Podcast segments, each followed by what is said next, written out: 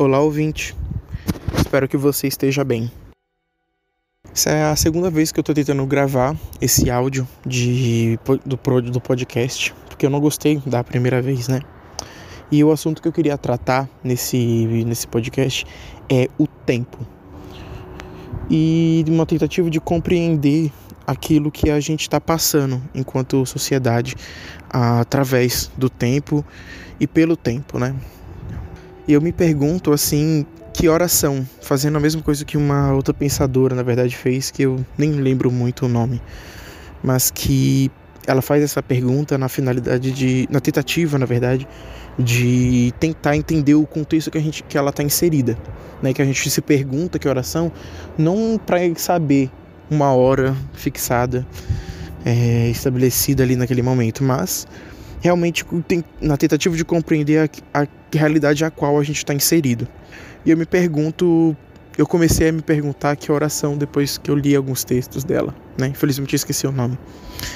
E adiantando a conclusão do, do episódio, né? Eu penso que a gente está num a gente está no contexto de morte. E como chegar, como cheguei a essa conclusão na realidade, né? Eu peço desculpas até se eu devagar bastante nesse episódio, mas é porque eu não vou editar ele muito. Vou tirar alguns cortes, inserir algumas coisas, mas vai, vai mais cru do, do que outra coisa, né? Talvez eu tire um ruído ou outro, ou se não, pela minha preguiça, eu só coloque e dane-se. Vou, vou lançar como podcast diário na imagem. Ou não, não sei. Enfim. Hum, por que estamos num contexto de, de morte, né? Não preciso falar para ninguém. Esse aqui é um ano de eleição. Diga-se de passagem, um ano que está sendo muito atípico, repleto de rebrandings de marca, né? Que, que vem tentando fazer bombar assim desde 2018, né? As marcas, tal qual o fascismo, nazismo e outros regimes totalitários que, que parece que estão voltando à moda. Né? Parece aquela frase até da F dos Jogos Horazes, né? Tudo que estava na moda um dia volta, como a democracia. Mas nesse caso a gente parafraseia e tudo que está na moda volta, bem como o fascismo. E é interessante notar, né, que em 2022 a gente ainda está falando sobre fascismo como se fosse uma ferida ainda não superada né? Quanto tempo faz desde a queda do, de alguns regimes fascistas que foram determinantes para a história da gente enquanto sociedade? Não sei. É, essa é uma coisa que eu pensei agora para para tentar ver depois, porque parece que o país, Brasil, ainda não superou, né? Essas feridas que nem são propriamente deles, é de outras pessoas, é de outro é de outros países, está mais no campo da política externa do que propriamente nossa. Tivemos sim o, os nossos, as nossas versões do Piniquins, né?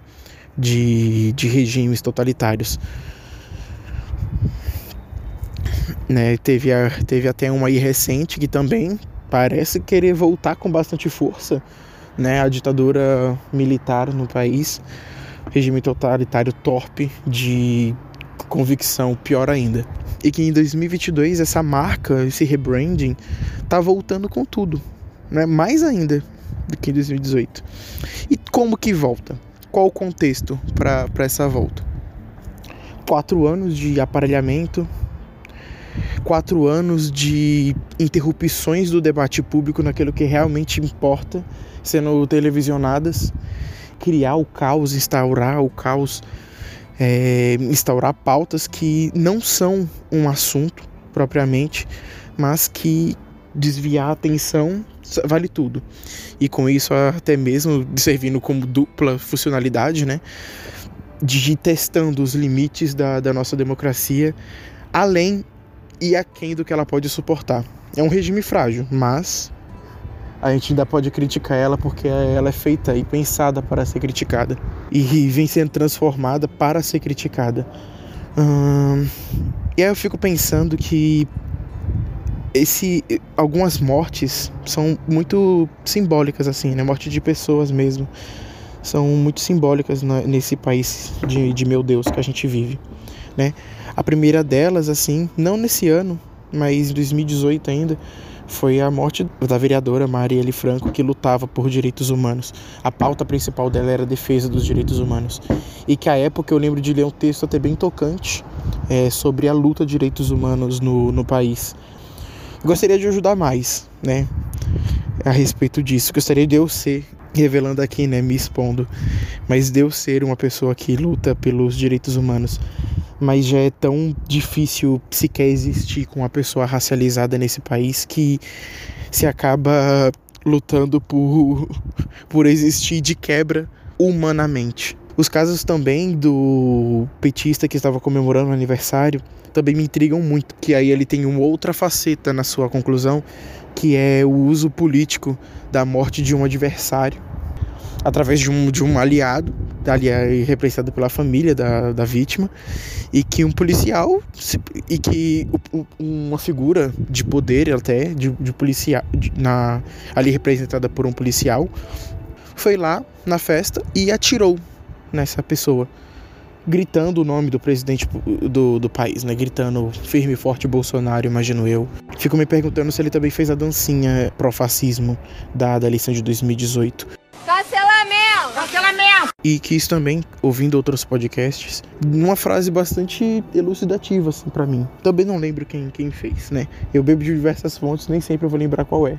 O governo, seja ele qual for, né? O governo, a União, seja ele qual, representada por qual espectro político for, ele tem um poder monstruoso sobre os recursos de morte. E aí eu fiquei martelando isso e ver como que esses recursos de morte foram instrumentalizados. Não houve debate de, sobre segurança pública como era para ter havido depois da, da redemocratização. Ainda hoje não há um debate como é para ser nesse país que se diz democrático, mas que tem democracia muito, muito nova. Em que contexto que essa, essas mortes se, se conectam, sabe? No, em qual tempo é, que essas mortes se conectam? A morte da Marielle Bem, a morte de um ativista pró-direitos humanos, a morte de Dom Phillips e o indigenista brasileiro, também lutando pelos direitos humanos, desses humanos sendo o direito dos povos indígenas, e a representação mais pura de uma data que era para ser alegre, que é o nascimento de uma pessoa, o nascimento de um pai de família. Acredito que é essa sim uma família de bem que pode ser dita, né? E e que acabam morrendo por motivos espúrios, sabe? Motivos que nem não deveriam entrar em pauta, mas que já entraram e que a gente tem que lidar que essa é uma nova realidade na política do Brasil, que vai ser cada vez mais marcada por uma política de morte. Talvez esse seja, na verdade, o tempo que a gente tenha que se acostumar na realidade. Tempo que a política vai ser marcada pela, pela morte.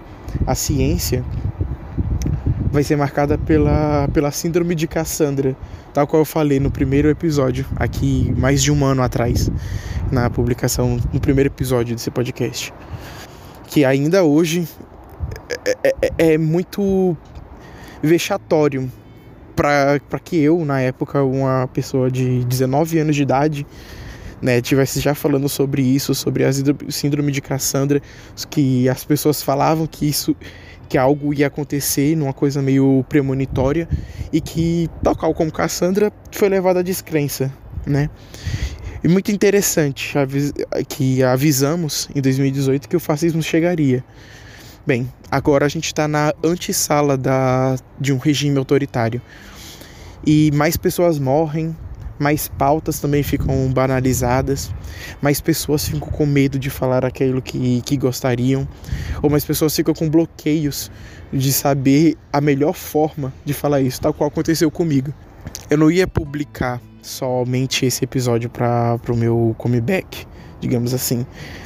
Eu ia fazer um episódio sobre BBB e como que a gente, enquanto sociedade, depois de ter passado por uma pandemia, de que a qual diga-se de passagem poderia ter durado menos porque havia vacina em, em, logo no começo é, as pesquisas de vacina já demonstravam ser eficientes logo no começo e a gente queria e seria colocado na vitrine. Enfim, vocês sabem de toda a história, imagino eu, a essa altura.